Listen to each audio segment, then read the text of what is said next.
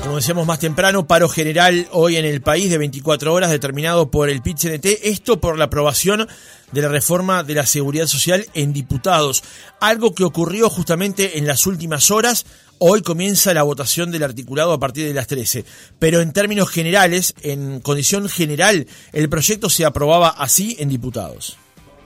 Quedando gráfica la tolerancia que ha tenido la mesa y agotada la lista de oradores, corresponde pasar a votar la discusión en particular. Se está votando. 54-97. Afirmativo. Para el presidente del PIT-CNT, Marcelo Abdala, la aprobación de la reforma de la seguridad social es un ajuste fiscal encubierto. ¿Qué responde a esto el ministro de Trabajo y Seguridad Social? Y también a destacar la aprobación de la reforma que se votó en diputados. Estamos en comunicación con Pablo Mieres, ministro de Trabajo y Seguridad Social. Ministro Mieres, ¿cómo le va? Buenos días.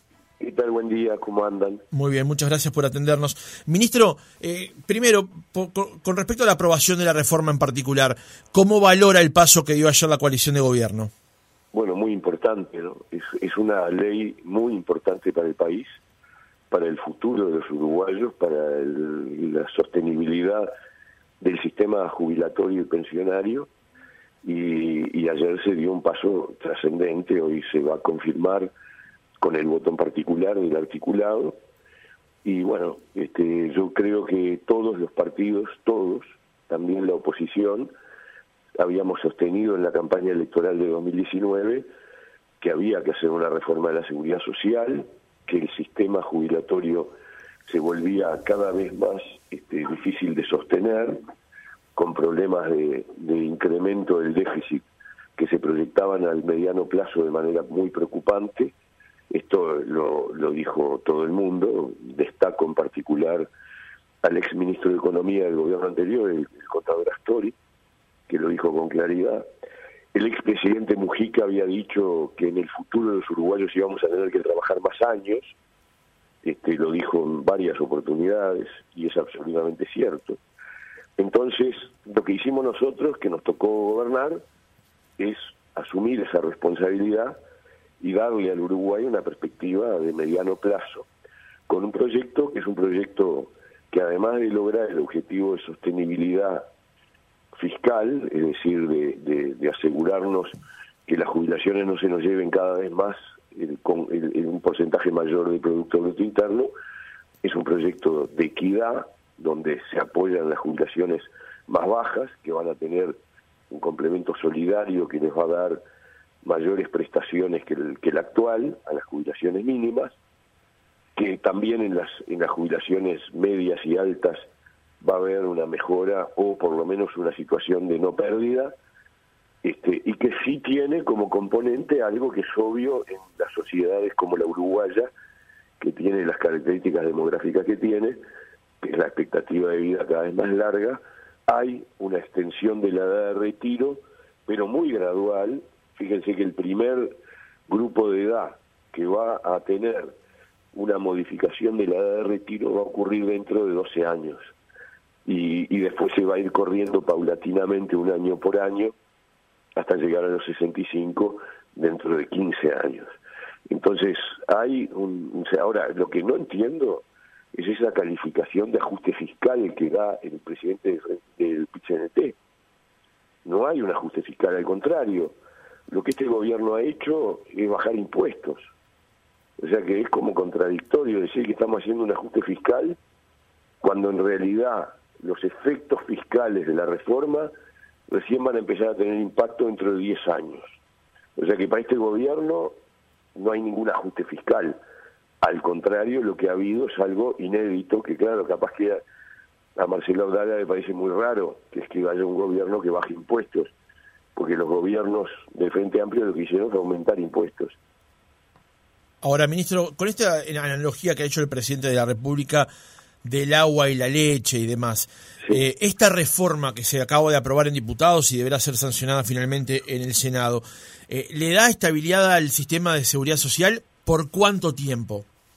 De largo plazo, porque lo que uno ve, cuando incluidos los cambios últimos, que obviamente eh, digamos, modifican un poco los números, porque por lo menos dos de, esos cambios tienen eh, costos adicionales, por lo tanto, eh, lo que podríamos llamar la sostenibilidad fiscal tiene alguna afectación, pero cuando uno saca la cuenta final, sigue habiendo el objetivo, sigue estando el objetivo de aplanar la curva. Es decir, la curva, me estoy refiriendo al déficit. El déficit va en una trayectoria ascendente con las reglas de juego actuales. Cuando se vota la ley, empieza en el transcurrir de los próximos años un impacto que se va desarrollando en el transcurrir de los próximos años y que lo que tiene como resultado es que el déficit empieza a mantenerse estable. No digo que se reduzca ni que desaparezca, mucho menos, pero sí se vuelve estable lo cual le da al Uruguay la garantía de poder servir las jubilaciones y pensiones con los niveles de, eh, de valor eh, actuales o mayores, este, pero al mismo tiempo evitar que los recursos del, Uruguay se vayan todos en, pagar jubilaciones, que era un poco la, tendencia creciente. Entonces, los cambios que se introdujeron en la última etapa de negociación no desvirtuaron eventualmente el objetivo final. No, por eso el paralelismo con la leche y el agua. Eh, por eso se dijo, sigue siendo leche, sí, efectivamente, sigue siendo leche, es decir, sigue cumpliendo con las funciones, o sería un error grave aprobar la reforma que deja de cumplir con su objetivo, sería una reforma inútil. Por lo tanto, este, en ese sentido estamos tranquilos de que vamos a tener una reforma que cumple con el objetivo de darle estabilidad este, fiscal al, gasto en las jubilaciones y pensiones. Bien, ministro, entonces usted este, rechaza esa afirmación de Abdala del de, el ajuste fiscal encubierto. Me sorprendió, me, pareció rarísimo, porque está acusando un gobierno que baja impuestos, impuestos a los trabajadores y a los jubilados, lo está acusando de querer hacer un ajuste fiscal cuando en realidad los impactos de esta reforma recién va a tener este impacto en otros gobiernos. En todo caso, es un ajuste fiscal para otros gobiernos. Yo que sé, me parece una acusación eh, equivocada, como, como la verdad, como buena parte de las críticas que se hacen cuando se dice esta reforma se hace sobre la espalda del trabajador. Y yo les digo, el trabajador hoy cuánto aporta por mes a la seguridad social? El 15%. ¿Cuánto va a aportar con la nueva con la nueva ley? El 15%. No se modifica nada. No es que aumenta el aporte de los trabajadores. ¿Cuánto necesita aportar, cuántos años necesita aportar el trabajador para poder jubilarse hoy? 30 años. ¿Cuántos años va a necesitar para jubilarse en el futuro con la nueva ley? 30 años. No se modifica nada.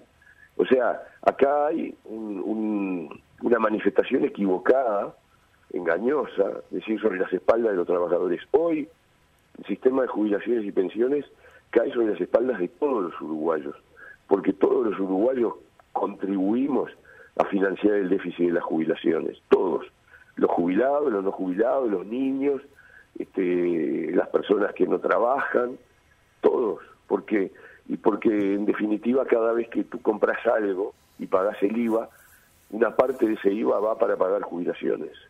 Entonces, este es un problema de todos los uruguayos que estamos resolviendo sin aumentar el aporte de los trabajadores, sin aumentar el aporte de los, de los empleadores, sin aumentar la cantidad de años que se necesitan para jubilarse, pero sí extendiendo la edad de retiro.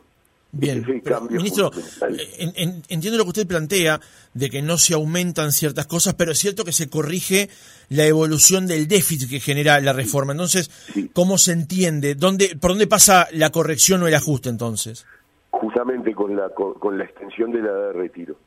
Es decir, con el hecho de que a partir de cierta edad para abajo, los menores de 50 se van a ir jubilando más tarde y eso es lo que permite generarle un margen. Por eso digo que el ajuste fiscal que existe va a existir cuando, cuando esté funcionando el nuevo régimen, que es dentro de 10 años.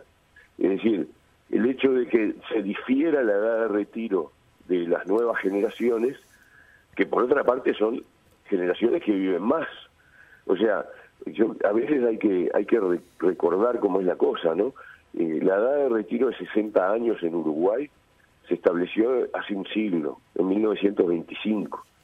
Y en esa época la gente vivía hasta los 63, 64 años. O sea que tenía una perspectiva de jubilarse, de, cobrar jubilaciones dos, tres años, cuatro. Hoy la gente que se jubila, seguimos teniendo la edad de retiro de 60, pero la gente tiene una perspectiva de cobrar jubilaciones 25 años. Entonces, por eso, en el mundo, los países que tienen la expectativa de vida que tiene el Uruguay, tienen edades de retiro más largas. porque además llegamos mejor a, edades más altas. Es decir, una persona hoy, a los 60, tiene una vitalidad, una continuidad, en virtud de lo que es la vida, la salud, el, la, la, protección de la salud, un montón de, de peculiaridades que son muy positivas pero que hacen que una persona tenga, de hecho, la, edad promedio hoy de jubilación es 63. O sea, la gente difiere algunos años la jubilación promedio. Hay muchos que se jubilan a los 60, pero, y hay otros que se jubilan después de los 63. Entonces, correr la edad de retiro a los 65 para las personas que hoy tienen menos de 50 años es una medida muy razonable. Yo diría, es una medida que existen en, los países que tienen nuestra, nuestras características demográficas y, además lo hacemos a la uruguaya, no lo hacemos de un día para el otro, lo hacemos gradualmente, con tiempo, para que cada uno pueda planificar y con excepciones. Por ejemplo, en la construcción y en el sector rural no se corre nada de retiro, porque hay tareas que son mucho más duras y que de repente una persona llega a los 60 años y ya es más difícil que pueda seguir cumpliendo la tarea en, ese sector, por ejemplo. Ministro, ministro eh, Marcelo Abdala eh, decía lo del ajuste fiscal recién. Eh, el año pasado, la plataforma del PIT-CNT para el primero de mayo era por la unidad de quienes movemos la rueda, contra el hambre y la carestía, por trabajo, por salario en defensa de la seguridad social. Y ayer, en diálogo con los periodistas, además de hacer referencia al rechazo de la actual reforma, planteaba también este otro escenario. Tenemos abiertas todas las formas, digamos, de continuidad de la acción. En particular, el secretario ejecutivo del PCNT ha hecho algunas consultas, digamos, a prestigiosos constitucionalistas del país, a ver qué herramienta de democracia directa está a disposición del movimiento sindical para seguir este, con nuestra campaña contra este ajuste fiscal encubierto. Este, esta, esta, mano en el bolsillo de los trabajadores y el pueblo, porque es esta la, la, reforma que se estaría votando, y hoy no descartamos ninguna medida, estamos asesorándonos, y bueno, será parte de la discusión de, de los ámbitos de dirección. Ahí estaba el anuncio de Marcelo Abdala con que el PIT-CNT buscaría otros caminos y habla de mm, democracia directa. Eh, ¿Cómo advierte justamente ese posicionamiento que, eh, bueno, enuncia allí Marcelo Abdala, Mieres? Sí. Eh, primero, antes que nada, rechazar categóricamente la afirmación de que le estamos metiendo la mano en el bolsillo a los trabajadores. Eso me parece agraviante, equivocado, no es la realidad de los hechos. Lo que estamos haciendo es buscando que los trabajadores tengan retiros dignos y que puedan cobrar sus jubilaciones y no llegar a la situación como por ejemplo pasó y, y, tenemos que resolverlo ahora con urgencia en, dos cajas paraestatales donde los gobiernos anteriores miraron para el costado y nos dejaron de herencia una situación de insostenibilidad de la caja de profesionales y de la caja bancaria. ¿Qué queremos? ¿Que eso pase también con el Banco de Previsión Social? mano en el bolsillo de nadie. Al contrario, lo que estamos haciendo es votando una ley que permite garantizarle a los trabajadores uruguayos retiros dignos en el futuro. Y estamos pensando sobre todo en los más jóvenes. Con respecto a los mecanismos de democracia directa, ellos tendrán que evaluarlo. Yo, no, la verdad, no les tengo nada de miedo a un debate sobre este tema en base a una iniciativa que puedan eventualmente impulsar. No, sé si es un buen negocio para ellos, pero bueno, eso es parte de, la vida democrática. Si tienen instrumentos jurídicos para cuestionar esta reforma y les parece que eso hay que llevarlo a un, a un debate de democracia directa, bueno, hay que ver cuál, qué cosa, qué es lo que pretenden eh, cuestionar, este, cómo, cómo lo, lo pretenden, sería por vía de reforma constitucional. Bueno, la reforma constitucional se votaría en forma simultánea con las elecciones nacionales en, a fines del año que viene. Bueno, este, eso es parte de lo que ellos tienen que estudiar. Yo creo que una cosa es estar opuesto a algo y otra cosa es convertirlo en un instrumento de democracia directa y llevarlo a una instancia plebiscitaria. Pero, pero ha pasado con otros temas y a veces ha salido bien y otras veces ha salido mal. Esta es una ley con mayoría legítima de un parlamento electo democráticamente este, y que por lo tanto la ley es una ley que tiene total legitimidad. Obviamente el Uruguay tiene, como todo ordenamiento jurídico, instrumentos de democracia directa, pero no nos adelantemos, vamos a ver, primero se aprueba, después veamos si yo creo que además tiene un gran problema para quienes impulsen un cambio, que es que eh, esta reforma se aprueba y el único efecto que va a tener inmediato es que las personas que están jubiladas o que vayan a jubilarse a partir de ahora van a poder compatibilizar su jubilación con el trabajo. Es decir, no, hay, no van a tener que trabajar en negro si se jubilan. Y eso es un valor, un beneficio, una mejora, una opción positiva para, para todos los uruguayos.